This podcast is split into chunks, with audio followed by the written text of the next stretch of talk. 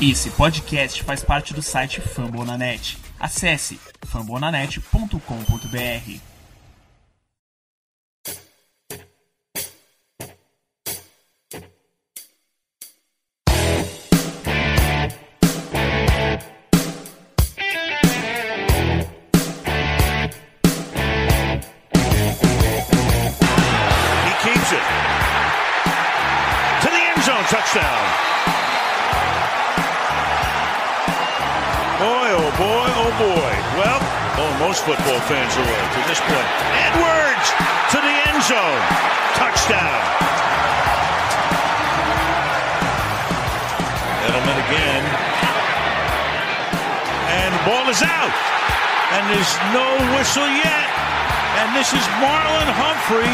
going to take it to the end zone.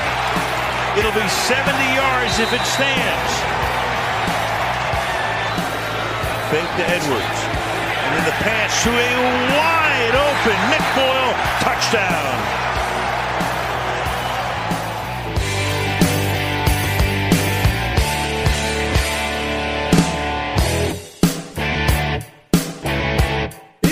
Estamos começando mais um episódio da Casa do Corvo. Meu querido ouvinte, aconteceu um crime.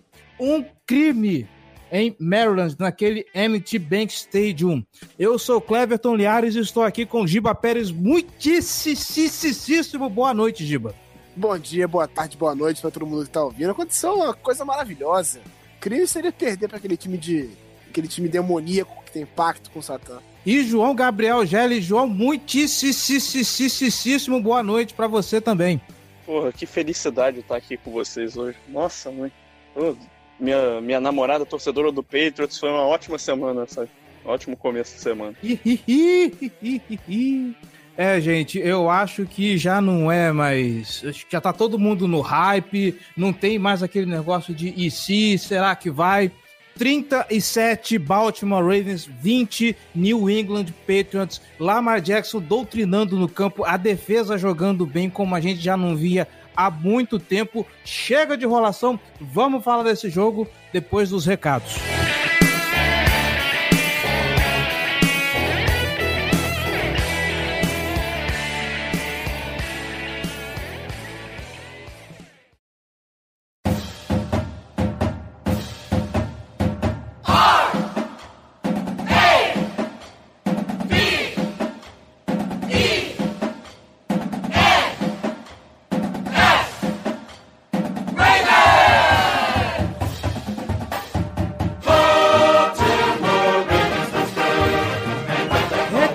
Rápidos, como sempre. Você, querido ouvinte que está escutando a Casa do Corvo, você está gostando? Quer ajudar esse projeto a permanecer no ar? Quer ajudar esse projeto a crescer ainda mais? Então você pode, nós lhe pedimos, se você puder, nos apoie, seja torcedor de elite e colabore conosco. apoia.se barra Casa do Corvo ou picpay.me barra Casa do Corvo. Com um real você já faz uma grande diferença para esse projeto. Lembrando que na categoria de cinco reais você tem direito à nossa newsletter exclusiva com um resumão da semana. É claro que a gente está devendo essa newsletter, mas eu espero que logo tudo se resolva para a gente poder publicar e voltar às atividades normais. E com 10 reais você faz parte do nosso grupo fechado no Facebook. Agora tem grupinho no WhatsApp, o Boteco do Corvo, onde a gente antecipa coisas do podcast, faz discussões legais, enfim. Um ambiente muito maneiro para você, exclusivamente torcedor de elite. Então, vai lá, apoia.se barra Casa do Corvo ou picpay.me barra Casa do Corvo, tá bom? Se você não puder ajudar a gente financeiramente, faz o seguinte, nós estamos em todas, ou pelo menos a grande maioria das plataformas de podcast internet afora. Spotify, Deezer, Google Podcast. Pode procurar no seu agregador de podcasts favorito. Então vai lá, procura a gente. Siga-nos no Spotify, no Deezer, onde você escuta. E se você é usuário da iTunes Store, se você escuta nossos podcasts pelo iPhone, pelo iTunes, vai lá na loja, na iTunes Store, na categoria podcast e deixe sua avaliação, seus comentários, suas estrelinhas, porque assim a gente ganha mais relevância dentro da loja e consegue alcançar mais pessoas dentro da categoria de podcast esportivo. Tudo bem? Beleza? É isso. E é claro, já estamos no começo do mês, então eu quero fazer um agradecimento aos nossos apoiadores, vocês mesmos, vocês meus queridos, Márcio Hayashi, Marco Antônio, Hélio dos Santos Filho, Tiago César de Souza Silva, Luiz Renato Gazola, Gênesis Vinícius Meneghel, o último ganhador do nosso sorteio, que agora está com uma caneca exclusiva da Casa do Corvo, Juliano Barros Lobão, Kaique Carlos Coelho, outro ganhador do sorteio da Casa do Corvo, tá com um bridzinho aí da Ravens Flock muito maneiro, Enan Carvalho, Pedro Neto, Júlio César Medeiros, nossos torcedores de elite, muitíssimo obrigado, galera. Lembrando que também estamos nas redes sociais, facebook.com barra Casa do Corvo BR, nossos twitters, arroba Casa do Corvo, arroba BRavensBra, arroba Ravens Brasil, o perfil da torcida oficial do Baltimore Ravens aqui em terras tupiniquins, tá bom? Sugestões, elogios, dúvidas ou críticas, casa do corvo br@gmail.com. Nós queremos ouvir sua voz. E é claro, nós somos membros da família Fambonanet. Você que escuta esse podcast, mas não é torcedor do Baltimore Ravens, lembre-se, Fambonanet.com.br tem Famblinho toda semana fazendo um resumão da rodada, além de vários outros podcasts sobre franquias da NFL. Tem podcast dos Browns, dos Steelers, dos Patriots, dos Seahawks, dos Chiefs, tem mais de 20 e poucos podcasts sobre NFL. Além, claro, do esportismo fazendo um geralzão sobre esportes americanos, é claro, por conta da temporada estão focando mais em NFL, mas aparece lá e é claro, você que é fã da NBA, tem o Noaro Podcast, mais podcast sobre franquias da NBA. Então, assunto é o que não falta. Com certeza tem um podcast, ou pelo menos uma grande certeza vai ter um podcast pro seu time, pra sua torcida, tá bom? E aproveita que você tá aqui, aproveita que você está escutando isso aqui, vai lá no post desse podcast lá em famulanet.com.br e deixe o seu comentário, porque ele pode ser lido aqui no nosso episódio, tá bom? Faça como o Luiz Renato Gazola, que deixou o seguinte sobre os Seahawks, falando do jogo passado. What a win! Que jogo, que jogo do Lamar, que jogo para empolgar a torcida e dar esperança que dá para chegar longe. Sobre os Patriots, acredito em vitória, ponto para ele especialmente pois estaremos vindo da bye week descansados com tempo para estudo, com treinamentos específicos nas áreas que erramos. O jogo é em casa, enfim. Por mais casca grossa que seja o time do outro lado, temos potencial para ganhar. E que o Giselo jogue igual jogou contra os Giants, porque doeu o olho. Bom, a gente vai falar um pouquinho mais sobre o que foi desse jogo agora. Bora lá!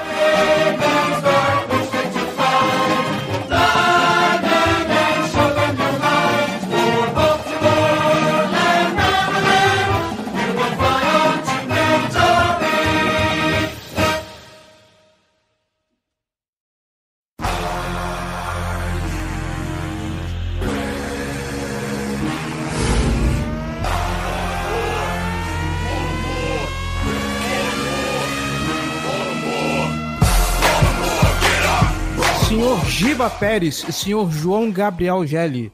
Esse era o Sunday Night Football que estávamos todos esperando, né? De um lado, um Baltimore Ravens que depois de alguns tropeços vinha aí tentando se afirmar, será que vai, será que não vai? Lamar Jackson tá evoluindo, será que é tudo isso mesmo? Do outro lado, o invicto, o invencível New England Patriots de Tom Brady, de Bill Belichick, que vinha aí com uma linha ofensiva que com alguns desfalques, né? O ataque, diga-se de passagem, não estava produzindo como as pessoas gostariam de ver.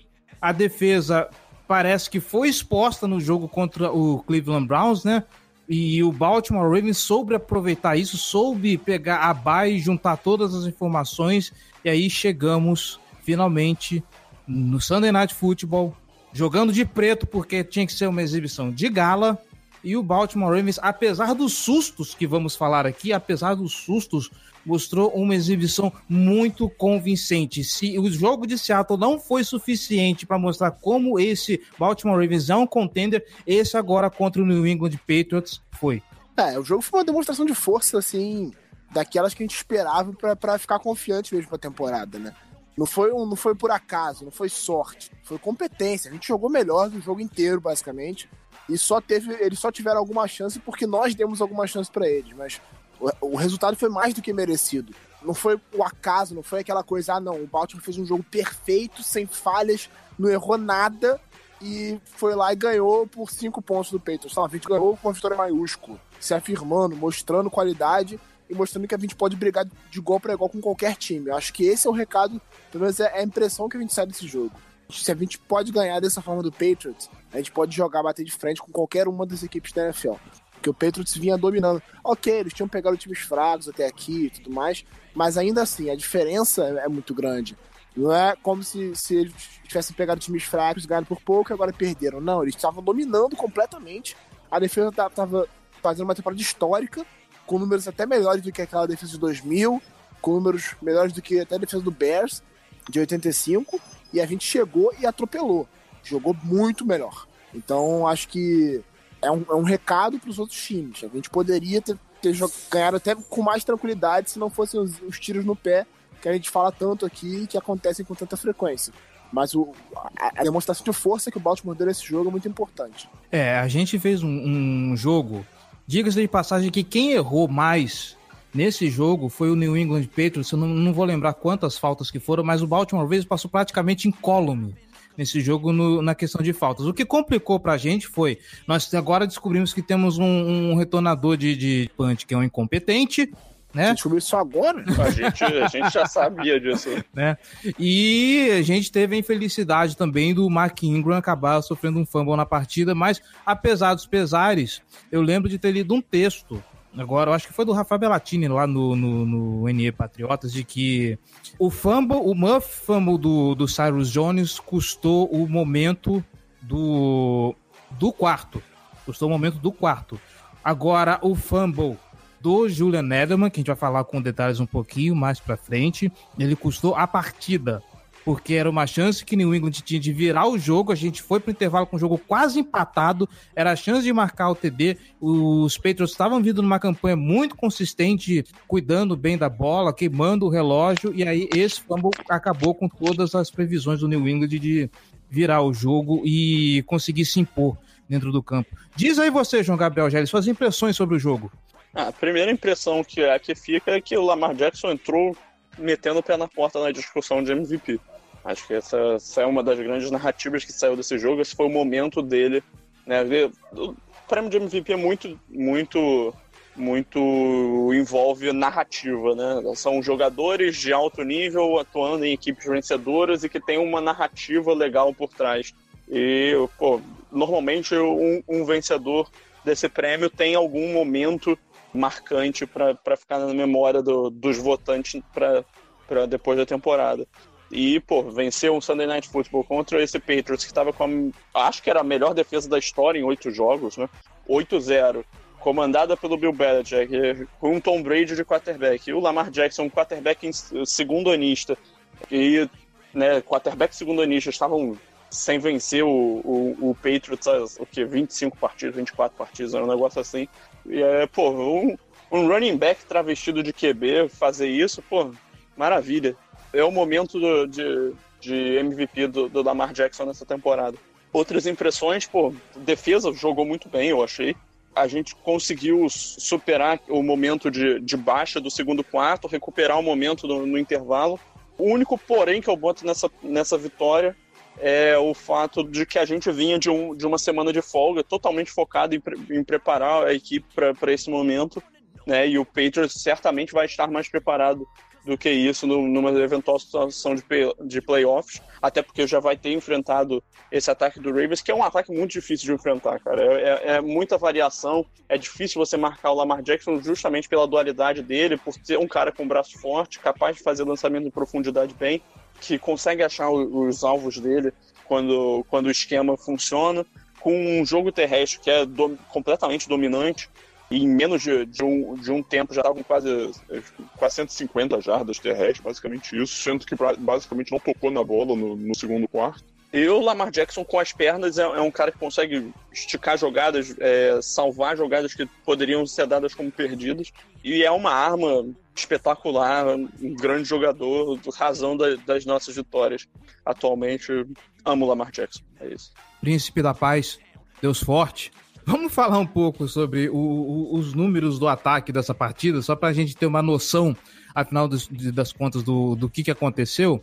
Esse jogo teve 20, 17 de 23 passes completados do Lamar Jackson, rate de 107.7 para 163 jardas e um touchdown desse menino, mas o passe mais longo foi dele foi de 26 jardas, se eu não me engano, para o Marquise Brown, que fez uma Sim. partidaça. O diga-se de passagem, a volta do Marquise Brown para esse jogo foi sensacional, né? Esse garoto, assim, ele teve, deixa eu ver aqui, ele teve, se eu não me engano, quatro targets nesse jogo e, cara, todas as vezes que ele pegou na bola, pelo menos duas delas são muito marcantes, né? Aquela de, se eu não me engano, acho que é de, essa de 26 jardas, principalmente, foi aquela que ele ainda voltou um pouco para poder evitar o contato, né? A gente vai comentar. É, não, não. Isso, mas... a, de 26, a de 26 foi aquele que recebeu a bola logo no começo, aquele passe curto ah, que ele tá. fora Verdade. e ganha. Aquela, Verdade. essa que ele voltou, ele acho que ele ganhou umas 15 jardas, foi uma coisa assim. Verdade. Assim. Uhum. Não, ele, ele teve uma conversão muito importante no, no primeiro drive, né? Uhum. Que, que, foi um passe que o Lamar Jackson fez totalmente fora de plataforma, terceira descida. É, ele Sim. teve que mergulhar para receber a bola. Uhum. É, outro que merece destaque aqui da, das recepções é o Nick Boyle, com cinco targets e cinco recepções. Ele pegou todas que lançaram na, na mão dele. Anotou o primeiro touchdown da carreira, né? Que foi um, um marco muito. foi um marco bastante interessante nesse Momento jogo. histórico do, jogo. Todos os jogadores correram para comemorar pra caralho com ele, assim, foi pra galera e tal. O cara tinha 55 jogos na carreira sem marcar um touchdown, a maior marca da liga. Pra ver como é esse, para ver como esse jogo em específico foi, foi marcante, né? No jogo terrestre, nós tivemos o, o Mark Ingram como nosso. O Mark Ingram, diga-se de passagem, ele e o Gazedo jogaram, mas jogaram uma barbaridade nessa partida. 15 tentativas para 115 jardas, uma média de, de 7,7 por, por carregada. Ele teve uma, uma arrancada lá, acho que foi no começo do jogo essa também, né, de 53 jardas, um absurdo que esse cara jogou. O Gus Edwards também, apesar de, de, de, aparecer pouco, ele marcou um touchdown nesse jogo, né? Sete tentativas para 27 jardas. E o Lamar Jackson, obviamente, destruindo com as pernas também, teve 16 tentativas para 61 jardas. É, Diga-se de passagem até que correu bastante, mas ainda assim, para quem gosta de falar que Lamar Jackson é running back, veja o box score e veja que dessa vez ele passou, mas passou bem mais do que correu. Para você ver que Diziam que a arma do New England Patriots seria forçar o Lamar Jackson a passar a bola, e ele passou a bola mais do que correu, ainda assim vencemos esse jogo. Obviamente que a gente correu bem mais do que passou, né? A gente passou num total de 210 jardas, mas o Lamar Jackson se afirmou como um passador e conseguimos imprimir um jogo corrido eficientemente bem nesse jogo. Eu não sei o que dizer desse ataque maravilhoso, meninos. Cara, assim, é um ataque terrestre múltiplo com tantas armas que fica difícil pro, pro time adversário saber como, como o Ravens vai atacar. Né? Ele tem muitas jogadas de option, é, muitas vezes até em triple option, né? O, o, o Ravens alinha três, três potenciais corredores em volta do Lamar, então ele sendo mais uma opção. É, jogadas que ele, que ele tem a opção de manter a bola e faz o pitch com, com o cara acompanhando ele do lado, ou jogadas que ele vai fazer a leitura do, do defensor no edge, e, né, os chamados read options, é, e, vai escolher se ele mantém a bola, ele sendo muito explosivo, o Mark Ingram sendo um, um elemento de força, o Gus Edwards como um cara mais consistente. Cara, assim, é um ataque terrestre muito dinâmico, muito, muito plural e com ótima variação. Então, assim, é o, o grande pilar do nosso sistema ofensivo e o Lamar Jackson é, encontrando recebedores de, em, boa, em boa posição. O Marquis Brown, principalmente, retorno nesse jogo, é, passe para os talentos, nossos talentos são muito bons. O, o, o, grande momento do Lamar Jackson como passador nessa partida foi uma conversão de terceira descida lá no terceiro quarto para o Mark Andrews, um passe lindo, um ótimo ajuste pro, do Andrews para pegar a bola. Né? Dessa vez ele não soltou, aleluia. É, mas assim, cara, é um ataque muito bom, muito difícil de se preparar, porque ele é, como já deixei claro, né, é um ataque múltiplo. Ele pode te, te fazer sofrer de muitas formas diferentes. E ter o Lamar Jackson como, como é, potencial corredor, né, ele faz com que o, a sua equipe tenha que deixar alguém focado em, em conter o ganho dele quando ele resolve correr com a bola. Só que um linebacker não é capaz de, de, acompanhar a velocidade dele, né? A gente viu o Bob Wagner depois do jogo contra o Seahawks falando sobre isso, como ele era um jogador único.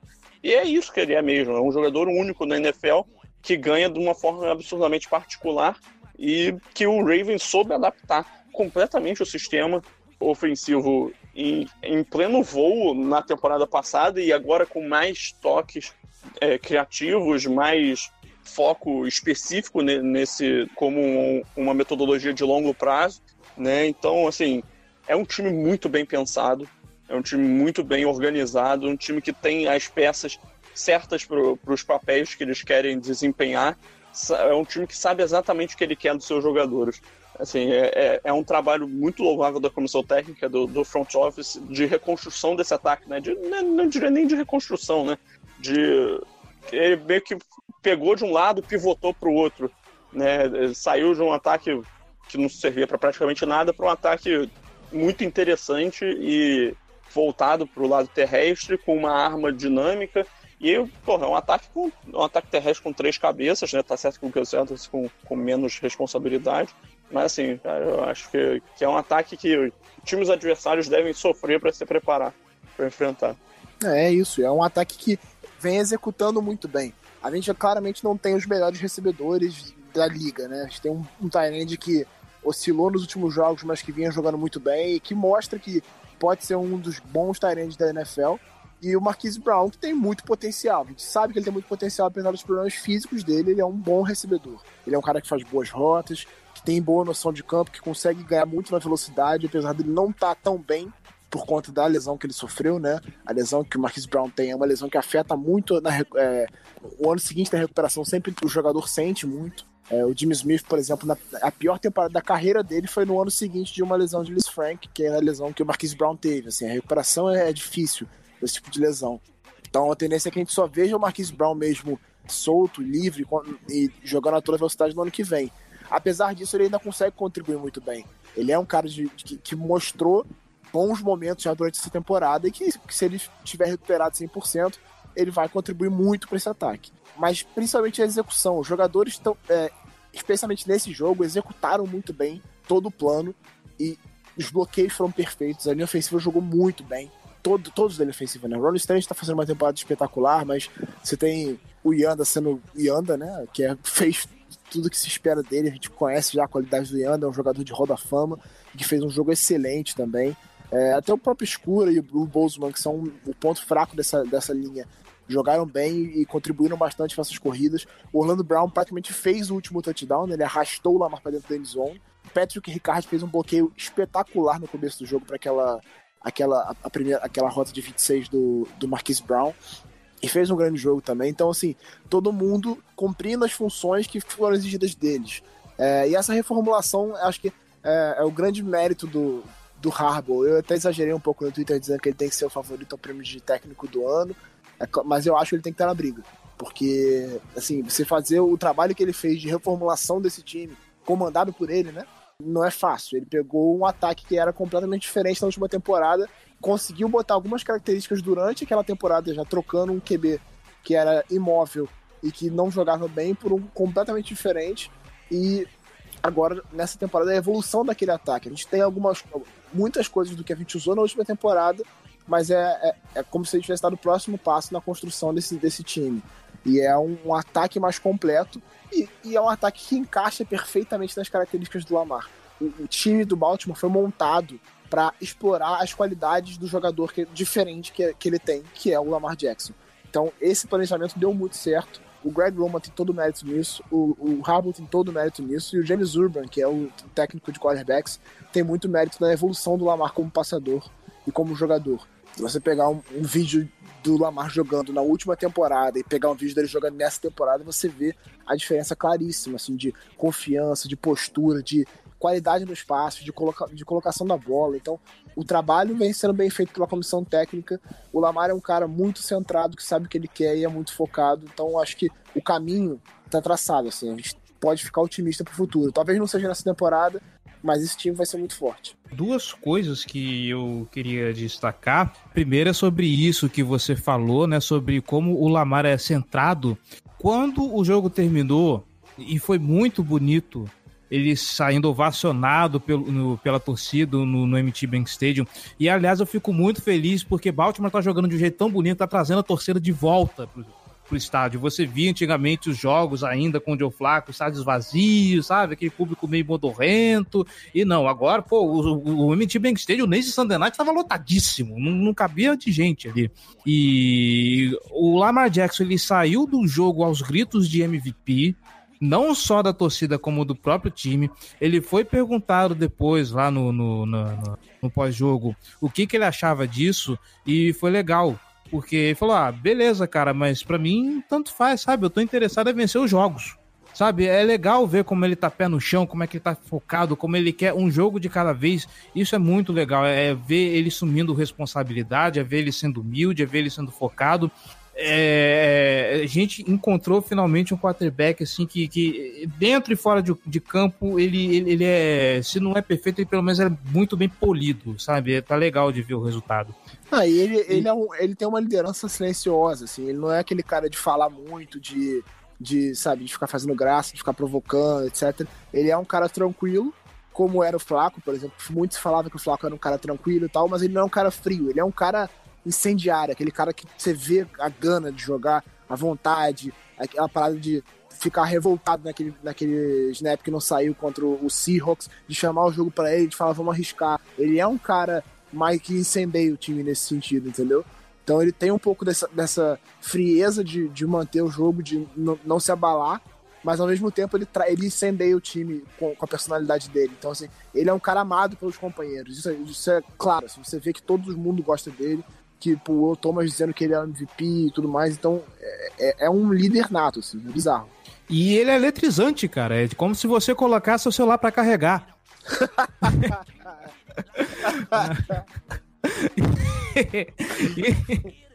e, e outras, abraço ao The Starter. E outro aspecto, assim, só para finalizar, eu acho que a gente já passou uma, uma, geral aqui sobre o ataque, a não ser que vocês tenham mais considerações. Nick Boyle, cinco targets para cinco recepções. Mark Andrews, três targets para duas recepções. A gente está vendo o Nick Boyle aparecer mais nesse jogo. Isso é consequência do que o Mark Andrews fez nos últimos jogos? Foi um, aspecto exclusivo desse jogo? Tem alguma coisa a destacar a respeito disso? Ou foi só uma. Foi só detalhes desse jogo? É, eu acho social, cara. É. Assim, eu acho que, assim, é, é um pouco da evolução do Boyle. Ele tá, ele tá melhorando como recebedor, que era uma, uma questão que a gente falava muito durante a off-season, né? Que ele tinha que melhorar como recebedor, porque ele é um bloqueador excelente. Isso a gente já sabia. Não, ele foi pago como bloqueador, pelo que ele faz bloqueando e, e ajudando o jogo corrido do time. Só que é circunstância também da evolução dele como, como recebedor. Ele está se tornando um recebedor um pouco mais completo. Isso faz com que ele fique mais tempo em campo, porque ele ajuda no jogo corrido, e aí se ele começar a ajudar com recepções, ele vai ficar mais tempo em, em campo. Então, naturalmente, ele vai ser mais só. Então, eu acho que é, é, meio que uma circunstância disso, da evolução dele. Eu queria pontuar o, o excelente jogo da nossa linha ofensiva. Uh, o Lamar Jackson passou ileso a maior parte do tempo, teve é, o espaço dele para produzir. Parece que a linha já se entende muito bem com ele, como lidar com o quarterback que vai se mexer muito. Está fazendo um trabalho excelente para abrir espaços em corridas. O Orlando Brown arrastou o Lamar pro touchdown, do último touchdown né, do jogo. Então, assim, cara, a linha parece que se encontrou e tá jogando em um nível bem alto. É isso aí.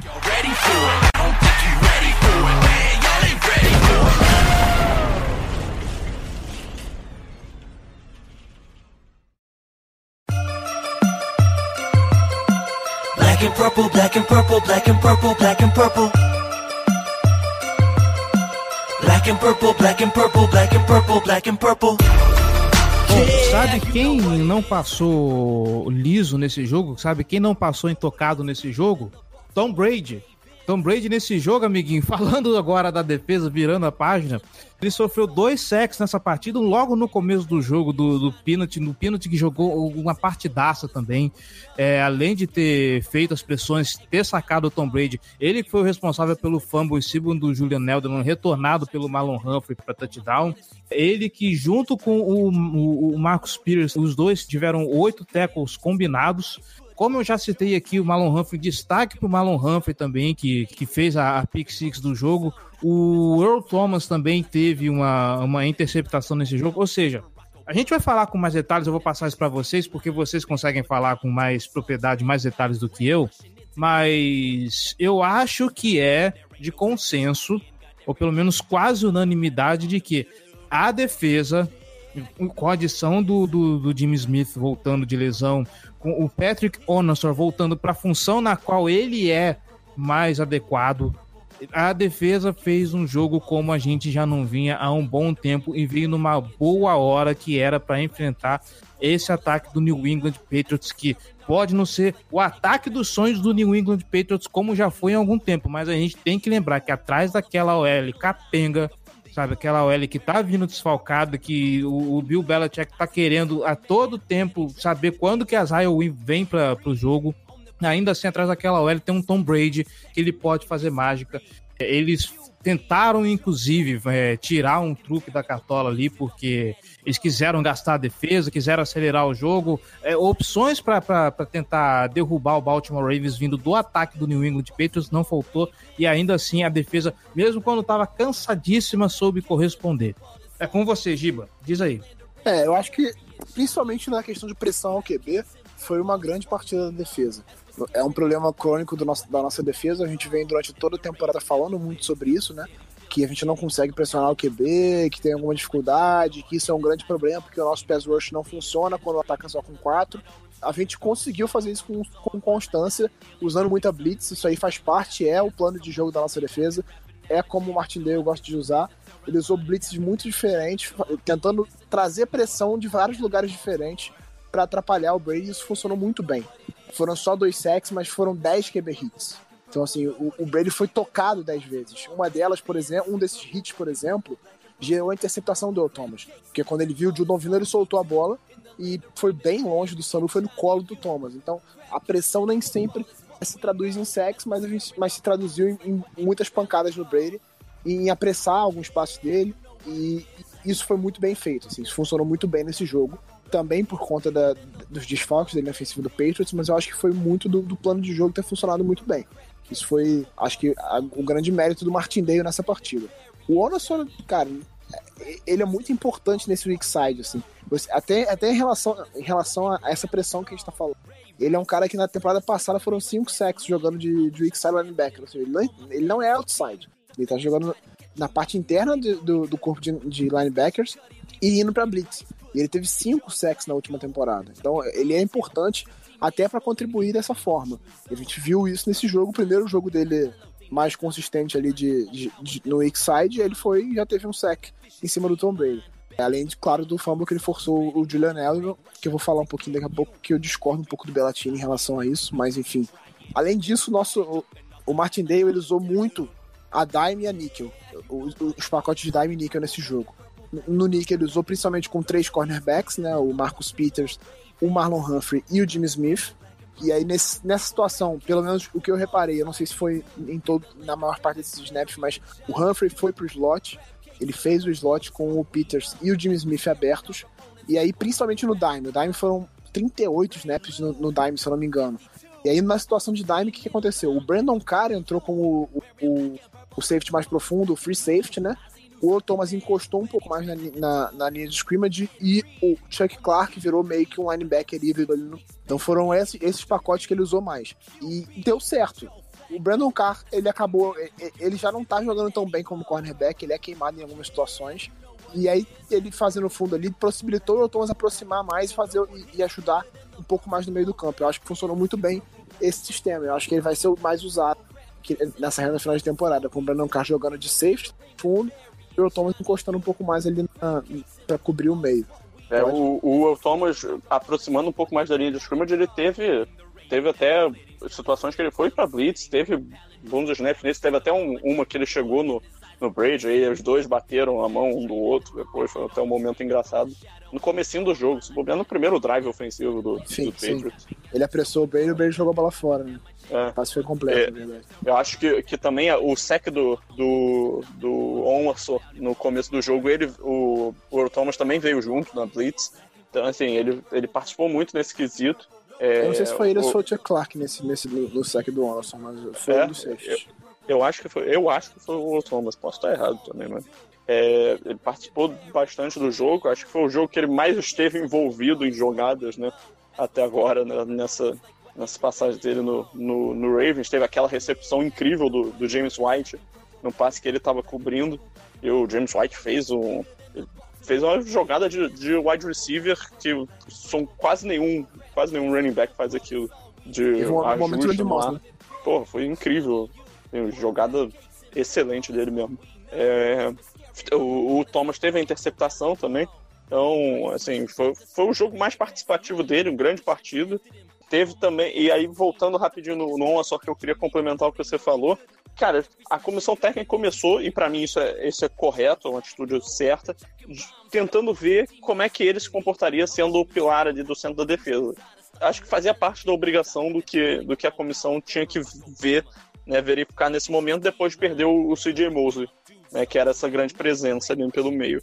Aí, pô, tá certo, o, o teste não funcionou, o time teve dificuldade, a equipe não teve medo de, de mudar, botar ele de volta na função do ano passado, que foi onde ele foi excelente, assim, é, é onde ele, ele atingiu o ápice dele e é, é como ele pode trazer maior impacto pro, pro jogo. Então, assim, é, é um teste válido, completamente válido, necessário. A comissão soube perceber quando não tinha dado certo, voltou atrás, botou ele numa outra função. Nessa outra função ele tá, já chegou faz, tendo boa participação nessa partida. Então, muito bom é, esse trabalho também. E outro destaque que eu, que eu queria dar é que o Jim Smith teve uma boa partida nesse retorno, né? Pareceu tranquilo, assim, em termos de, de saúde, acompanhou bem os recebedores, acho praticamente não cedeu nada na, na, na região do- de cobertura dele. Com esses três cornerbacks titulares, o, o Ravens está tá bem servido. Então, vamos ver agora, conforme eles vão ganhando um pouco mais de entrosamento, leituras melhores, é, comunicação melhor. Vamos ver aí o que, que o futuro reserva para essa secundária, que tem tudo para ser excelente. O, o Michael Pierce também fez um grande jogo, acho que isso, foi- isso foi importante. Ele, o, Baltimore usou poucas formações com, com vários jogadores de, de- de linha defensiva, né? Mas em todas elas tinha pelo menos um. A gente não fez aquele race car, que é que eles chamam a formação de botar só pass rusher em campo e tirar jogadores de defensiva. E o Michael Pierce foi quem teve maior participação nesse sentido e que soube conter muito bem as corridas. E até alguns momentos ele chegou a pressionar o, o- e apressar o Brady quando teve mais tempo para fazer isso, assim, que a secundária conseguiu segurar um pouco mais a cobertura, ele chegou um pouco mais no Brady. Fez um bom jogo também, mas o Thomas para mim foi disparado melhor em, melhor em campo na defesa, assim, fez uma partidaça. Teve aquele passe desviado dele em cima do Edelman que foi maravilhoso, a leitura foi perfeita dele. Ele tava na cobertura em cima do, do Ben Watson, se não me engano, e olhando pro Brady e vendo mais no canto o, o Edelman. Quando o Brady achou que ele já tinha saído da jogada, ele voltou e conseguiu entrar na frente e desviar a bola pro Edelman não fazer a recepção para touchdown, salvando quatro pontinhos ali pra gente. Então, foi uma partidaça do Thomas. Acho que ele foi, foi assim, talvez o melhor jogo dele pelo, pelo Ravens desde que ele chegou. Não que ele estivesse jogando mal antes, mas esse jogo realmente ele jogou muito bem. É, os linebackers participaram um pouco do jogo, Josh Bynes e o LJ Ford e tal, não tiveram tanto espaço nesse jogo. Acho que o Anderson foi o que, o que mais participou em relação a isso. Acho que no geral é, É, o- bem isso. O, o Bynes teve um passe desviado muito bom também. Quase que ele fez a, a leitura do jogador do, do ataque que estava indo pelo lado oposto de onde a, jogada estava se desenvolvendo, né? E aí o, o Brady passou para outro lado, mas o Bynes estava bem posicionado para cortar a linha de passe. Ele quase interceptou aquela bola, né, cara? Sim, Se ele intercepta, sim, era, era, era pick six aquilo. Mas Sim, assim, sim. é- a atuação da defesa é, é- é de empolgar em relação ao que a gente via pro começo da temporada e que a gente vê agora. A evolução é claríssima. Assim, você vê que a unidade tá, tá se entendendo melhor, a comunicação melhorou, os jogadores que entraram estão desempenhando bem as funções em que eles estão sendo exigidos e estão conseguindo fazer com que ela, ela seja uma unidade consistente. É, a gente não precisa se o ataque continuar jogando da forma que jogou nesse jogo, a gente não precisa que seja uma defesa espetacular. Ela precisa ser só uma defesa consistente e boa. E, e além disso, principalmente forçar turnovers, que é o que vem fazendo nesses, nesses últimos jogos e que tem sido muito importante. A defesa pontuando, ela tira bem a pressão do ataque e faz com que o ataque faça o que ele faz de melhor, que é gastar o relógio. Né? Gente... É, uma, co uma coisa que a defesa tem feito que não é, não é sustentável é essa quantidade de pontos, né? Então, só, Mas, assim, só também questão... vale a pena ter, é, isso bem claro. De, de forçar turnovers, eu acho importante que a gente continue. Claro, não vai acontecer todo o jogo, a gente vai precisar ganhar sem, sem turnovers em algum momento, mas é, isso tira um pouco da pressão do ataque e ajuda o time a funcionar melhor. É, em relação ao, ao fumble retornado para touchdown, né, que eu falei que eu discordo do Bellatini, eu não acho que. É claro que existe uma diferença muito grande em, em relação ao Patriots pontuar e assumir a liderança do placar e em relação ao Patriots pontuar e continuar quatro pontos atrás. Mas eu não acho que ele tenha mudado a cara da partida completamente, porque o Patriots voltou e amassou a nossa defesa. E aí a, a, a sensação que dava depois daquele drive ali, do touchdown do, do, do Patriots, era eles vão virar a qualquer momento. Porque eles sofreram turnover, a gente fez o touchdown, aí eles entraram em campo de novo, o, o Tom Brady destroçou a nossa defesa, e aí a gente pensou, se o ataque não conseguir ficar em campo e principalmente gastar, deixar a defesa descansar um pouco, a gente vai perder esse jogo. Então, para mim, o que mudou o jogo, o que foi decisivo pro jogo, foi aquele drive de 8 minutos em que o Baltimore atropelou a defesa do Patriots, foi caminhando o campo inteiro, gastou 8 minutos e fez um touchdown. Eu Aquilo comentei, eu comentei isso, inclusive, no Twitter.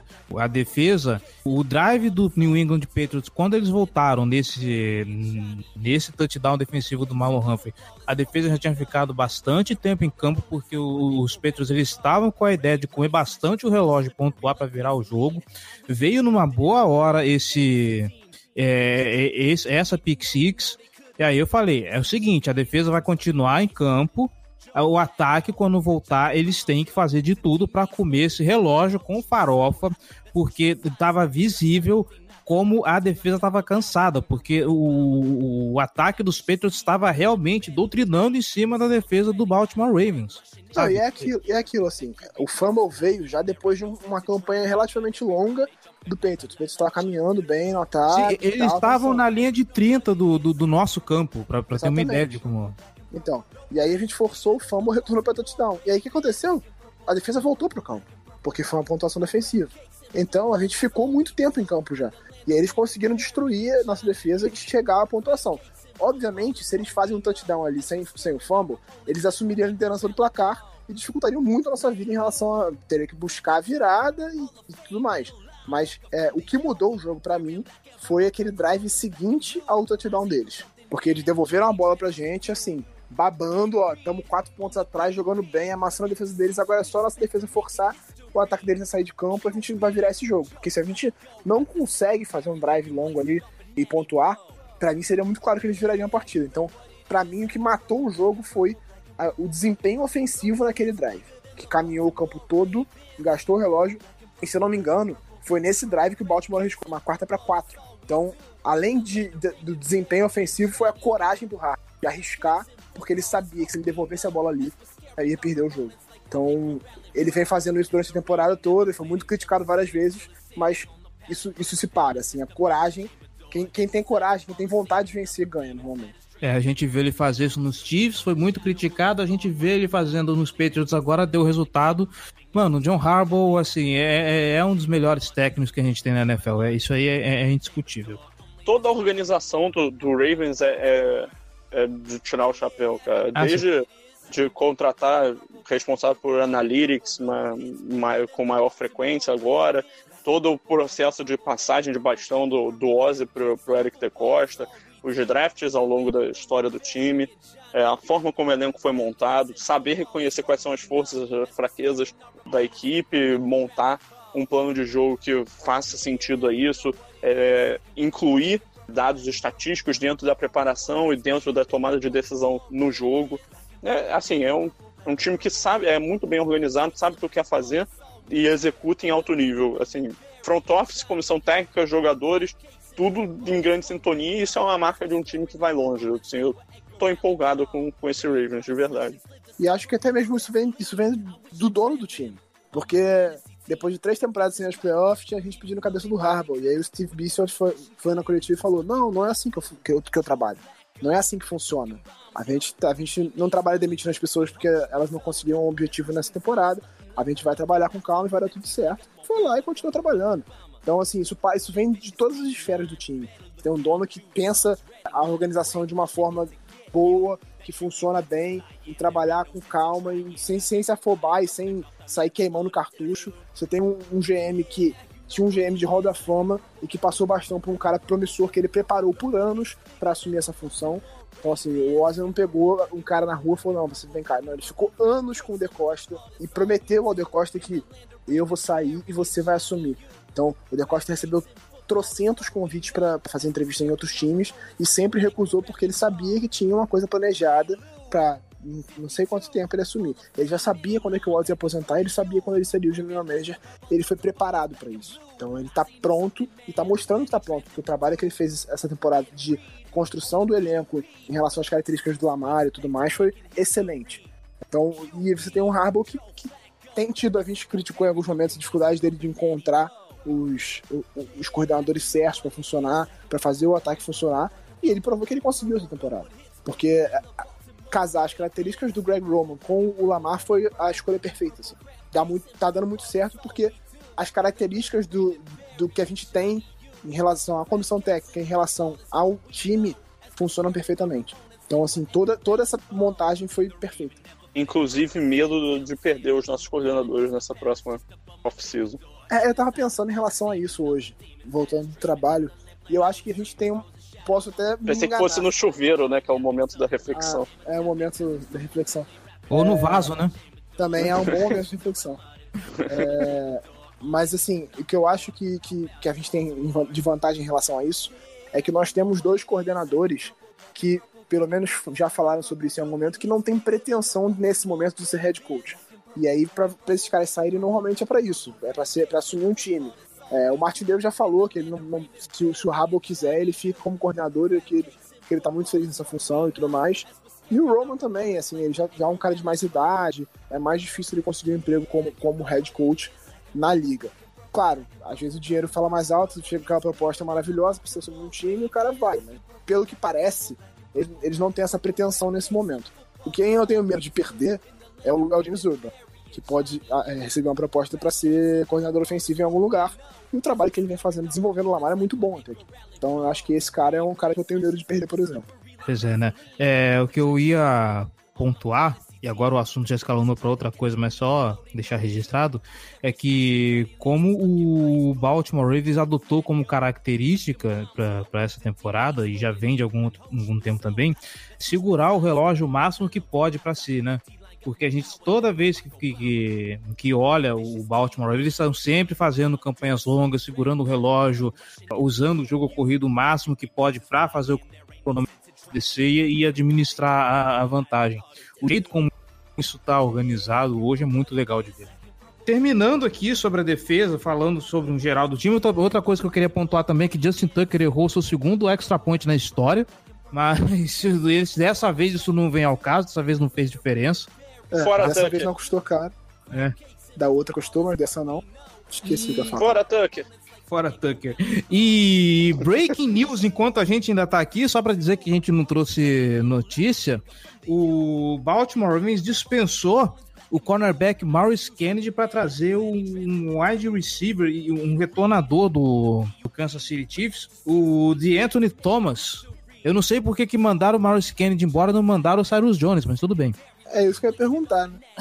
Porra, você trouxe um cara pra ser retornador e você vai deixar o Sérgio Jones que vai perder emprego. Porque a única coisa que ele faz em campo é isso, né? Nem Special Teams ele contribui muito bem. Ai, ai. Coisas que. que, que... É, aliás, nós fomos castigados pela lei do ex nesse jogo contra o Patriots, né? Verdade, né? Justin Betel. o Lawrence Guy jogou pra cacete, né? os dois, os dois fumbles foram recuperados por ex-jogadores do Baltimore. O Betel recuperou o fumble do, do Cyrus Jones e o Lawrence Beck recuperou o fumble do, do Marquinhos. E o Cyrus Jones, ex-jogador do Patriots, infiltrado, claramente. Uhum. Eles, é, eles ainda têm o Ben Watson no time. Pois é, esse não castigou a gente não, pelo menos. É, mas o Ben Watson já era do Patriots antes de ser do Ravens, então. É, voltou pra cá, foi repatriado, né? O Ben Watson tava recebendo o touchdown do Brady na temporada que ele fez, lançou pra 50, cara, em 2007. Caraca, hein? O maluco é um- O Ben o Watson pai jogou de o todos Brandon. da, da NFL. Jogou contra o erro. Ele criou a posição de Tyrant. Então isso que eu ia falar, o, o Ben Watson é o molde mestre da posição atual de Tyrande, né? Ai, ai.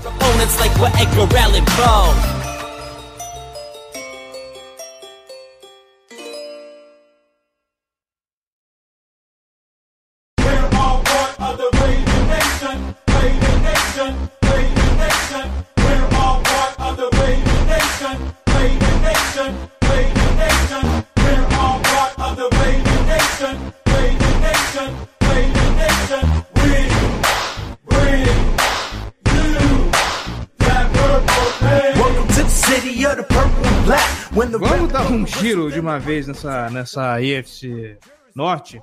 Foda-se o Bengals pra começar, né? Tava demais, O que é.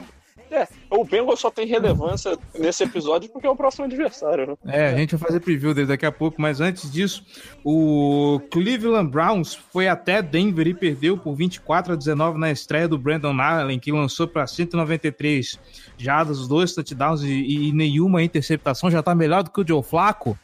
É, A gente já tá quase chegando no momento que a gente pode dizer, ah, foda-se o Browns também. A gente, a gente só não chegou nesse momento ainda porque o calendário deles é muito mais tranquilo nessa segunda metade. Mas o Broncos deveria ser um dos jogos tranquilos dessa segunda metade do campeonato. É, Então, especialmente com o Brandon Allen de quarterback. Né? Não que o Flaco fosse nenhuma maravilha, não. Mas, tipo, tu Uhum. tem o Brandon Allen que nunca tinha feito um jogo como titular na carreira, e aí tu perde pra ele, é foda. Ele nunca lançou um passe, né? Com, com o valendo.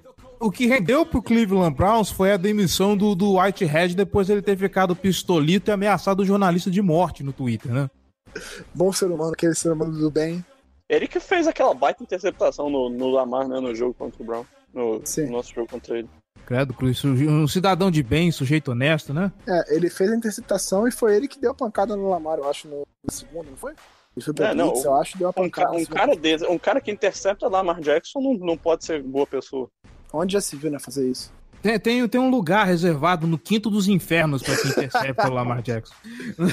e do outro jogo, e agora eu não lembro se isso foi no Heinz Field ou se foi no Lucas Oil Stage, acho que foi no Heinz Field. Foi, né? O Pittsburgh Steelers venceu o Indianapolis Colts por 26 a 24 numa cagada. Mas numa cagada. Adam Vinatieri, você não me faz isso no fim do jogo, cara. Mas a culpa não foi do Vinatieri, você não, você não viu não o replay? O que- Ah, eu Nosso vi que querido deixaram a costura da bola. Ele deixaram a costura da bola virada pro, Ele pro costura. Ele virou a costura pra da bola pra botar pro Vinatieri chutar. Então, Ah, vai é tomar no é cu, possível. mano. Ele, ele ajustou a costura pra ficar certinho, assim, ó. Chuta aqui, amigo. Esse é gente infiltrado que é pra não perder o recorde. O Pittsburgh Steelers tá, já tá seis jogos consecutivos sem perder pro Indianapolis Colts, cara. É pra manter o recorde. E, e eu diria mais, eu não sei se eu fico feliz ou triste com essa vitória, porque pelo menos com a derrota dos Colts a gente se aproxima mais da, da, da Seed 2. A gente já tá atualmente na Seed 2, né? É, mas a Seed 2 vai ser uma briga de foice aí. Vai. Vai, vai, É. vai ser pior que brigar com a mãe por, por comida. É, o problema é que a gente tem a desvantagem do empate com, com o Kansas City Chiefs. né? E tem o jogo com o Texans vindo por aí. Pois é, a gente tem um jogo difícil contra o Texans, que pelo menos é, é- é em Baltimore, né? Mas eles vão ter duas semanas pra se preparar pra esse jogo, porque eles vão entrar de baia na, Nessa semana agora. é, essa semana agora, isso. Eles entram de essa semana agora. É, então eles vão ter duas semanas pra se preparar pra enfrentar a gente. Tudo bem que é em Baltimore, mas é um jogo muito complicado. Estão falando que existe a possibilidade desse jogo ser até flexionado para o Sunday Night. Porque o jogo é, é- é de tarde, e aí tem a possibilidade de ter um prazo, acho que até o meio dessa semana pra, pra definir isso. É, porque eu acho que o, Monday Night, o Sunday Night é, é Bears e Rams, eu acho. E ninguém mais quer ver Mitch Trubisky. né? Porra, fala sério. Ah, me poupe, cara. Manda esse jogo pro Sunday Night, por favor. Eu aguento chegar na, na- na faculdade segunda-feira que nem um zumbi. É. Bom, eu acho que a gente já falou de tudo e, óbvio, a gente vai ter que falar do Cincinnati Bengals, porque é o jogo da semana que vem. Não tem mais Andy Dalton que ganhou um banco de aniversário. Muito, parabéns, franquia Cincinnati Bengals, pelo respeito e consideração que vocês têm pelo seu QB. Muito bom. AJ Green, esse, esse satanás, está de volta, porque ele só volta para jogar contra o Baltimore Ravens. É incrível. Se você está na AFC Norte e você quer sair da cama, é só você falar pro cara que ele vai jogar contra o Baltimore Ravens na semana seguinte. O cara vai estar novo, novinho em folha. Aí também mais um time que vem da bye pra jogar contra a gente. É, como lado positivo, o quarterback dele vai ser o Ryan Finley, que é consideravelmente pior do que o Andrew Dalton. Então, Eu achei que o lado positivo que você ia falar é que eles estão no modo Tank for Tua, né? Que... eu nem sei se eles vão Tank for Tua, se é Tank for Burrow, se é Tank for sei lá o quê. Time... Eu não sei quem que eles vão pegar, não, mas eles vão tentar pegar alguém. Não, é, algum quarterback eu certamente vem, mas eles estão assim, eu acho que eles fizeram o certo de botar o Ryan Finley pra jogar, porque, né, já investiram uma escolha de draft nesse, nesse último, nesse último recrutamento aí nele, então, pô, vê o que, que tem no cara, mas né? puta que pariu, Gelli. Imagina, chega na empresa assim, ô Gelli, parabéns, feliz aniversário, cara. Toma aqui tua carta de demissão. É, não, obviamente, carta Não, de se fosse a carta de demissão, tava bom. É porque é o que o. Ele tava livre desse inferno. né? Exatamente, é o que o Edson falou. Eles, eles bancaram É. ele no dia do aniversário dele, faltando tipo horas pra fechar a, a janela de trocas. O cara não pôde nem ter oportunidade de procurar outra coisa. Todo dia fica infernizando a minha vida! Porra! Porra! Ai, meu Deus do céu. Oh. A franquia Cincinnati Bengals tá de parabéns, viu? Mas assim, eu acho que, que é um movimento correto por parte do Bengals ver o que, que eles têm no, no Ryan Finley. Eu acho que não vai dar em nada, acho que ele é um jogador muito limitado. Deveria. É, o papel ótimo pra ele na NFL é ser um reserva, um cara com um braço que não é muito forte, que não é capaz de fazer todos os lançamentos com boa velocidade na bola. O passe dele flutua quando ele tenta mirar áreas mais distantes no campo. Ele tem uma pre- precisão ok, tem uma mobilidade aqui e ali, nada demais. Assim, é um jogador protótipo de reserva pra mim. Mas vamos ver aí o que, que, que, que ele vai fazer e tal. E sendo o primeiro jogo, a gente, o Ravens não tem muito o que esperar, então tem esse elemento de surpresa, mas também tem a alta possibilidade dele implodir com a velocidade do- da NFL. É, eu acho que o Bengals fez certo, ele botou em campo o cara que dá menos chance dele vencer. E a ideia é justamente perder os jogos, teria a primeira escolha geral. Então, o plano tá tá direitinho. Coisa que o Miami Dolphins tentou fazer e falhou miseravelmente, né? Parabéns também a Miami Dolphins e a Adam Gaze pelo. É, o Miami, o Miami Dolphins chamou com sangue nos olhos contra o, contra o Jets. Falou, ah, é o Jets. Uma porrada no Jets. Ah, entendi. Vamos lá. É um QB novo, obviamente, como o Gelli já pontuou. Esse cara aí, de repente, ele pode sentir a pressão, sentir o jogo e não fazer nada. Por mais que tenha boas peças, Ed Green tá de volta, Ed Green a gente sabe como é que é o diabo solto no pasto, ainda mais jogando agora. Essa semana vai ser o jogo lá no buraco da onça, no Paul Brown Stadium. O Harbaugh tem um retrospecto bom contra, contra QBs calouros, então a gente espera. E com o time vindo do, da forma que está, a gente espera que seja um jogo fácil, né? Por mais que seja fora, ok. Mas, pelo menos, é assim, eu espero que seja um jogo mais tranquilo do que o jogo que foi em casa, porque, pelo amor de Deus, né? Repetir aquele negócio de novo contra um time que tá 0-8, ninguém merece. Eu acho que esse jogo vai ser um 35 a 0 Tô esperando um shootout desse jogo mesmo, e esse placar vai ser minha bold mesmo. Rapaz. Caralho.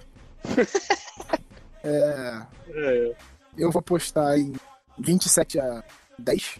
E a minha bold, minha bold é que teremos dois running backs correndo pra mais de 100 jardas. E Giba Pérez que tá matador nas bolds aqui, hein? Ah, dessa eu não acertei, não, hein? Nem lembro qual foi a bold dessa última. Você falou que ia, ser um, ia ter uma interceptação do Tyus Bowser. Ah, teve uma, mas interceptação do eu tomo. Não passei nem perto. Eu vou apostar em 23 a 9 pro Ravens. Acho que é um confronto tranquilo, só tem que tomar cuidado com o AJ Green, mas já vai estar voltando de lesão, sei lá. Foda-se. É, 23 a 9 pro Ravens. Que aí fica o mistério se, se o kicker vai errar o extra point ou se, se vão ser trecheio de gol. Bold prediction. Vão ser três interceptações do Ravens no primeiro tempo. No primeiro tempo. Meu Deus, isso aí, ousadia e alegria.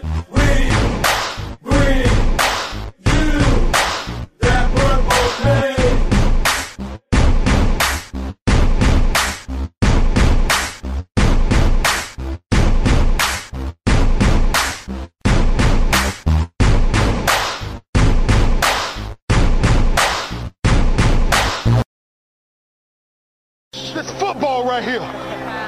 Hung today. Follow me. Hop on this back. That's what real linebackers do because we got each other. Run to the football today and let's knock somebody out. Y'all know what we do on three. One, two, three. Let's go. Let's go. Let's go. Let's go. Let's go. Let's go. Let's go. Let's go. I'm a Baltimore Raven. Então chegamos nos finalmente das perguntas, né? Eu, eu, eu comecei a olhar o Twitter, eu fiquei tão tonto com, com a quantidade de perguntas que chegou hoje. Vocês, quando estão no hype, são sensacionais, né, gente? É, Então, bora lá. O Brandon Fuji. Acham que tem algum ataque que impõe mais medo do que esse dos Ravens, que melhora semana após semana e que quanto mais funciona, mais ameaças criam, seja correndo, seja com lavar, passes, dessa vez até jet sweeps, play actions e read options? Acho que mais medo tem, mas Sim, não sei se tem um ataque que seja tão difícil de se preparar quanto o nosso. exato. Acho que falta um elemento mais explosivo no nosso ataque para ele meter esse medo. É um, um wide receiver que vai lá, vai ganhar a bola no alto, o Lamar vai jogar a bola para cima, vai pegar essa bola, ou um cara que vai esticar o campo e vai destruir em rotas em profundidade com mais frequência. Falta esse tipo de elemento. E- então, o Marquise Brown e Miles Boykin eram pra fazer isso, né? Sim, mas ainda são calouros, né, cara? E o, o Marquise Brown ainda sofrendo com, com problemas de pra ficar em campo, né, saudável, perdeu a maior parte do, do período pré-temporada. Então, assim, é um cara que tá em, em crescimento, em, em fase de aclimatação com o NFL nesse sentido. Eu acredito que o papel dele nesse time é fazer isso, mas ainda não é, assim, é, plenamente. É, já teve alguns flashes desse potencial. Mas eu acho que, por exemplo, o ataque do Chiefs é, é- mete muito mais medo do que o nosso. Ah, sim, o ataque do time saudável com o Mahomes jogando o que ele tá jogando é uma barbaridade. E, e o Andy Reid chamando e criando jogadas. né? É, apesar que o Andy, o, o Andy Reid às vezes dá uns 5 minutos de loucura dele, mas ainda assim é um puta de um, de um treinador. É, o, o Andy Reid é, é, é uma das maiores mentes ofensivas do, do, do futebol americano. Então, De pleno acordo. O provavelmente Gabri- da- desse, desse, desse século, por enquanto, é a maior mente ofensiva. Uhum. O Gabriel Santos. Dos demais jogos que faltam da temporada regular, qual o mais complicado? Lembrando que fora os jogos de divisão, a gente tem, nesse momento, o Houston Texans, é, Los Angeles Rams. Na minha opinião, esse sim pode ser o mais complicado, porque a defesa é a top 5 da liga e o ataque tá vindo numa crescente, o San Francisco 49ers. É, mais um invicto que a gente vai derrubar.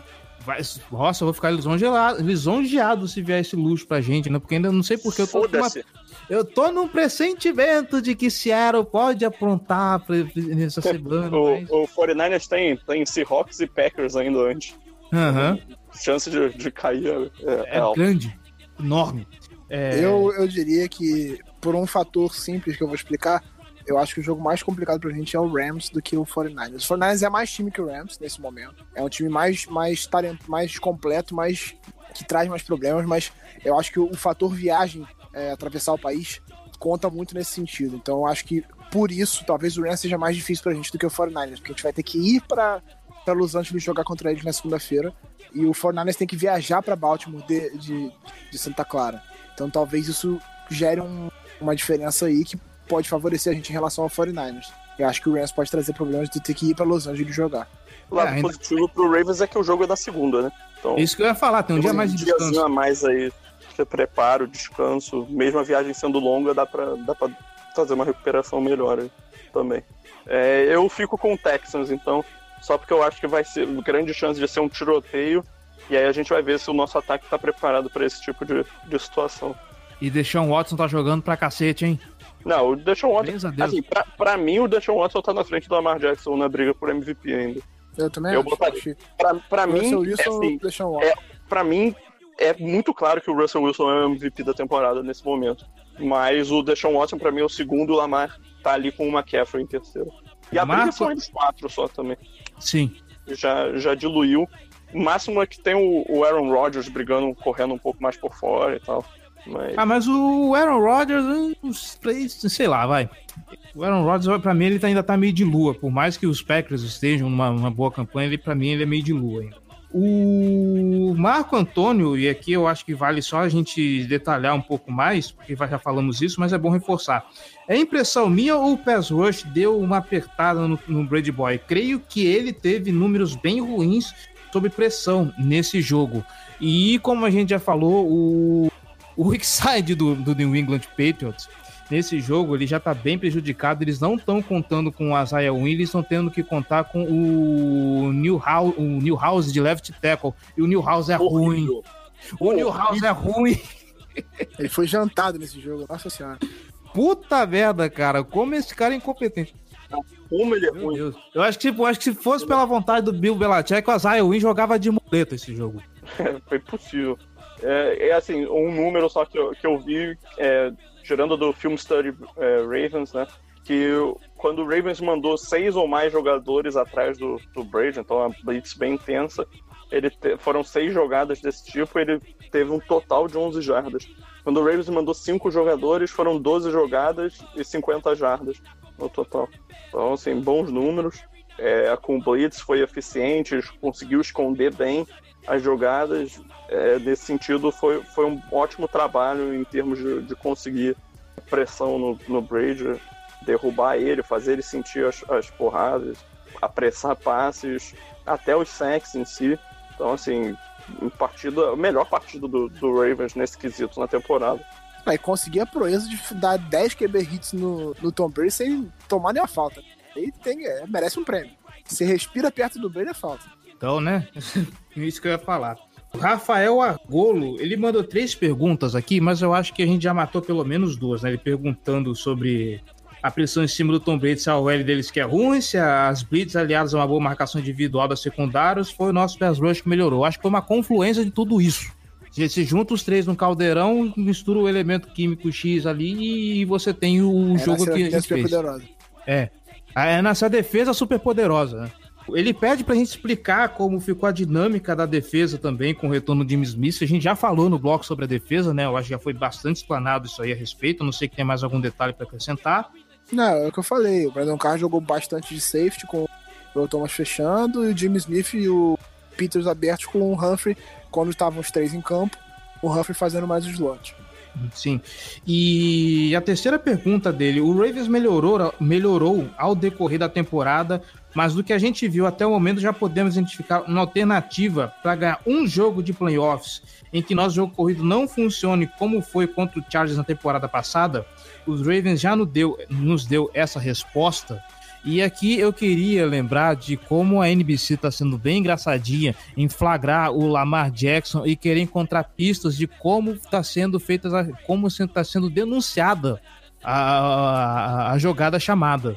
Sabe, os- Chargers já fizeram isso analisando o tape pra cacete nos playoffs de ah, não, quando o Ronnie Stanley vira o pé pra um lado é passo, quando vira o pé pra outra é corrida, sabe, catando essas, essas pequenas, essas agulhas assim, e coisa que o, o finado Martin Mornweg não teve o trabalho de fazer contra os Chargers. Eu não sei.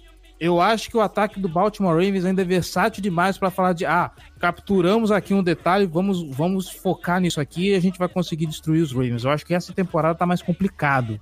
É, eu acho que o Chargers, ele, na temporada passada, ele fez o seguinte, né? Ele desafiou o Lamar a ganhar o jogo com o braço. Ele falou, a gente vai focar em parar as corridas e aí vamos ver se ele consegue ganhar com o braço.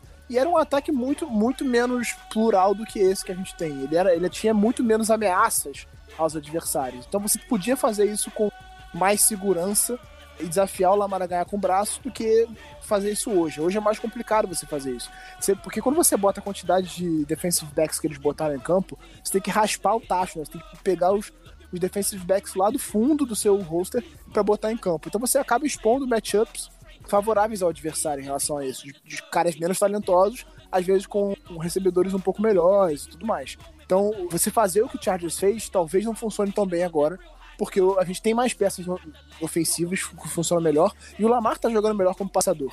Então, acho que é um risco pro adversário fazer o que o Chargers fez no ano passado. Mas, é, então, eu acho sim que a gente tem um ataque mais preparado para esse tipo de situação do que, do que tinha no ano passado. É, sobre a questão do, do- dos movimentos que chamam atenção, acho que quase todos os jogadores têm algum, algum tique desse, algum, algum hábito que pode ser usado para ajudar a identificar, para a defesa ajudar a identificar o que, que vai ser feito na jogada. É algo involuntário, acontece, mas eu, eu achei ótimo que foi a transmissão que, que mostrou isso, que ajuda, porque agora está completamente escancarado, a comissão técnica, se não sabia, agora sabe, então vai tentar ajudar o Lamar a, a cortar esse vício né, de, de linguagem corporal que ele tem. Cara, vamos ver se isso vai trazer algum, algum impacto. Talvez a curto prazo ajude as defesas a, a ler melhor o que vai ser feito, mas acredito que dessa forma, da forma como foi exposto, ajude a, a ser corrigido. É, ainda pode ser usado como uma arma, né? Porque Sim, sim. O Baltimore pode tentar usar isso pra, pra mascarar. Então, acho que é, é positivo em relação a ser uma coisa mais explanada. Porque é- essa do Ronnie Stanley a gente só descobriu depois do jogo contra o Chargers. Que aí na entrevista coletiva a comissão técnica do Chargers apontou essas coisas e a gente não sabia, não sei se a comissão técnica sabia, provavelmente não, né? Porque não corrigiu. Então a gente descobriu e ele já era morto. Agora não, agora a gente já sabe que esse tipo de coisa está sendo monitorado e que estão encontrando esse tipo de, de, de mania. Então a gente pode não só corrigir, como usar isso para tentar enganar o adversário. Tadinho da Inês. O Luca Romanelli, o time jogou muito melhor que a média e haverá regressão ou pode ligar o modo Hype 8000? Vamos lembrar que. ah, vamos lá, o ataque tá evoluindo, é uma evolução constante. Eu não acho que vai haver assim, a regressão à média, sabe? A gente, não, a gente não está vendo a média do ataque ainda. Eu arrisco a dizer isso. Quanto à defesa, porra, a... até escapou um palavrão aqui. A média da defesa, quando. Oi? Eu sou mesmo. É, quando a- a- as peças da defesa, as grandes peças da defesa estão saudáveis, a média é essa. Eu fico imaginando, com a defesa que a gente tem agora, se a gente tivesse ainda o Tavon Young. E nem tem como escalar todo mundo. É, a gente já tá com uma profundidade ali grande demais, sabe? Como que você rotaciona essa galera toda aí? Então, assim, ah, beleza, estão regredindo a média. Mas quem que é a média? Baseado em qual referencial? Baseado no referencial do time completo ou aquelas perebas que jogaram contra o, o- Browns na, na- na- na semana 4? É, eu acho que o time tá evoluindo claramente, assim, em relação.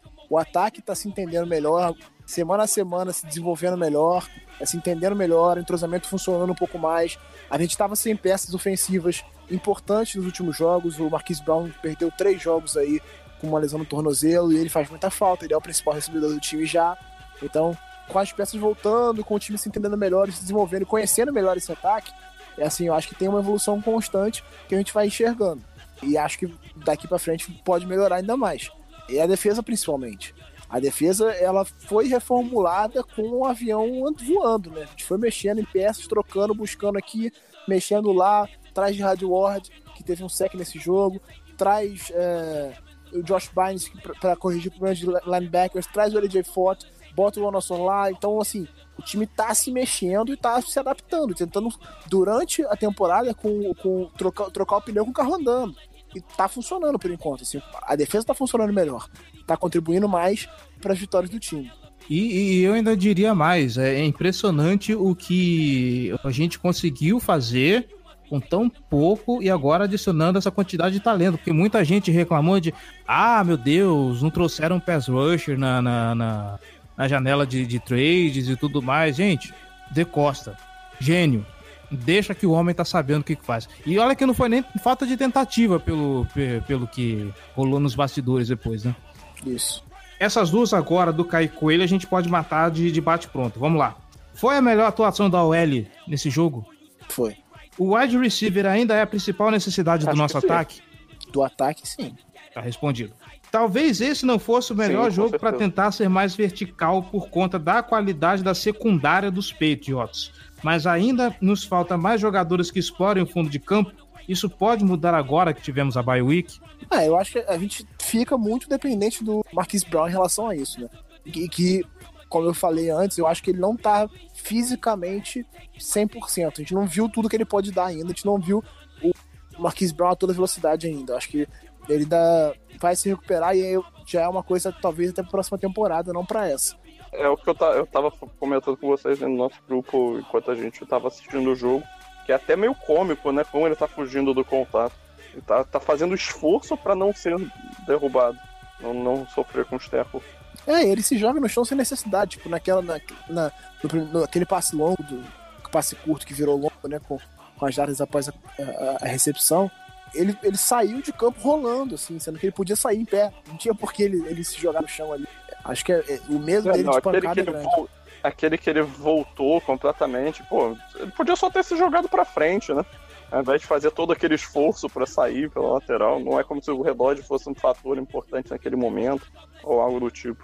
Al- Foi só visualmente tosco. Alguém comentou, eu não vou lembrar quem, mas esse tipo de, de, de comportamento, para além dele se poupar, não pode ser uma recomendação da comissão técnica? É, pode ser, mas a gente não tem essa informação, né? A gente não pode palpitar em cima de uma suposição. Pode ser uma recomendação da comissão médica do Baltimore de, ó, evita contato aí porque tá foda. Mas assim, não bota o cara em campo, então, né? Se o cara não tem condição de, de, de sofrer contato, não tem como jogar, velho. Faz parte do jogo isso. E ele podia, ele podia evitar contato. né? Naquela que ele voltou, ele podia evitar contato de uma forma bem mais eficiente, que era mergulhar pra frente e jogar bater nele no chão e acabou. Ele perdeu jardas pra evitar contato, não faz sentido. É, é foda. E pra fechar aqui, só pra passar a régua, Patrick e Rafael, essa pergunta aqui é pra gente passar a régua nesse assunto, tá bom? Como explicar a derrota para os Browns? Essa evolução foi rápida demais? Gente, vamos lembrar o time que a gente tinha na defesa na semana 4, perdendo o Jimmy Smith contra o Cleveland Browns. A gente não tomou 40 pontos de graça, porque foi um dia ruim. Não só porque foi um dia ruim, a gente tava com um time ruim. Pelo menos, pelo menos no setor defensivo. Foi- um jogo horrível do Ravens. É, o Baltimore jogou mal, Muito, muito ruim. Uhum. mas se você olhar a escalação, você vê que mudou muita coisa desde então. Foi o jogo que, que alavancou esse tipo de mudança, inclusive. Sim. Por exemplo, o Brandon Williams não jogou aquele jogo, isso foi muito importante, porque o Nick Chubb correu até. desistir. Verdade. Eu não lembrava nem do Brandon Williams, cara. Então, ele, ele sentiu uma lesão naquele jogo, ele não jogou. Isso foi muito importante naquele jogo, fez muita diferença. Os linebackers eram diferentes. A gente não tinha o Marcus Peters e o Jimmy Smith estava machucado, então o Brandon Carr estava jogando de cornerback. Então, assim, muita coisa mudou desde então. É Ah, basicamente não. uma defesa Pior do que o Brandon Carr, né? Pior do que o Brandon Carr. Tava jogando o Everett. É, Maurice Tava Kennedy. jogando Kennedy. Pois é. E assim, com todo respeito ao tiozinho, mas a gente tava jogando com o Tony Jefferson com um ponto no capacete, se eu não me engano. Tava. Ainda Foi tinha que ele machucou? ou Foi... Não, foi contra os Steelers, né? Foi quando- Não, foi contra os Steelers.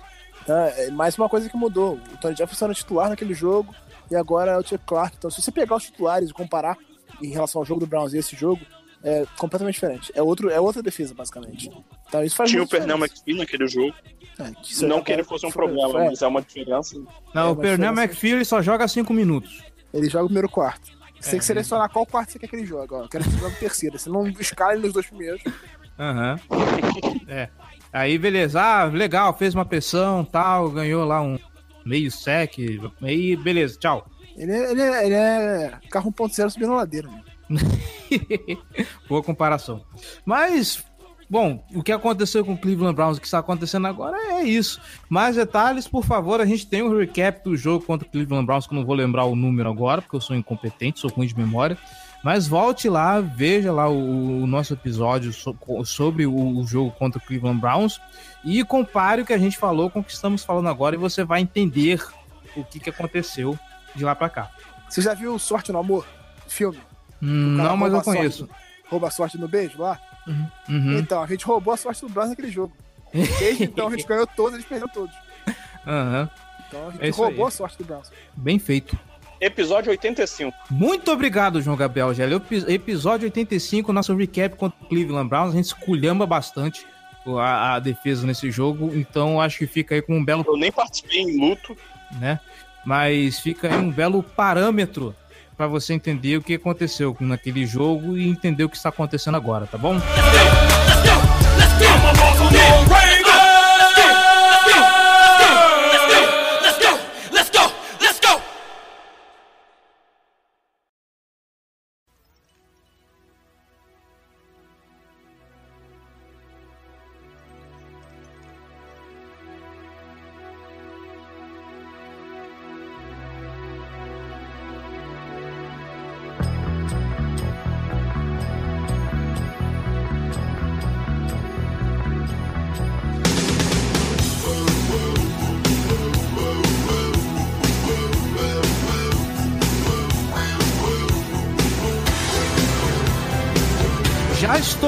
pra caramba o nosso tempo, então é isso. Estamos aqui nos despedindo, felizes e contentes com esse jogo. Se bobear, estamos gravando numa terça-feira. Esse episódio sai na terça-feira ainda. Giba Pérez, João Gabriel Gelli, muitíssimo obrigado pela participação, muitíssimo obrigado pelos comentários. Ressaltando aqui, hoje saiu também um texto do Globoesporte.com falando sobre Lamar Jackson, que está sensacional, o pessoal está elogiando bastante. Já tem até uns comentários muito engraçadinhos lá no texto. E Eu achei muito maneiro que botaram o setorista do Patriots pra fazer o texto. É, é, saiu. Fiz um, eu fiz um perfil do Lamar. mostrando quem é esse cara, né? Porque é, o- como o Globoesporte.com fala com um público mais leigo em relação à NFL, a gente tem que representar esses personagens e puxando muito por quem é o cara que derrotou o Patriots que estava invicto e destruindo todo mundo. Então eu contei um pouquinho da história do Lamar, a história, do- a história dele é legal, é, é engraçada, a relação dele com a mãe é muito, muito legal. É só ir lá no globoesporte.com barra futebol hífen americano, tem lá na home, só tem coisa do Baltimore na home nesse momento. Só ir lá e conferir. Sem clubismo. Quem será que tá cuidando da home do, do, do Globo Esporte nesse momento, né? Totalmente é, isento, tá? É verdade, o rapaz é setorista do Patriots. Ai, ai. E você que está escutando aí, nosso querido ouvinte, muito obrigado pela audiência, muito obrigado pela paciência. Suba conosco no trem do hype, porque parar o Baltimore Ravens agora vai ser difícil, hein? Estamos na. Tchu-tchu. é isso aí, gente. Que venha o, o Cincinnati Bengals, que venha Houston Texans, Los Los Angeles Rams, que venha Pittsburgh Steelers, San Francisco 49ers. O céu é o limite para esse time e, e que continue assim. Nos vemos semana que vem para falar de Cincinnati Bengals e é isso. Um abraço e até mais.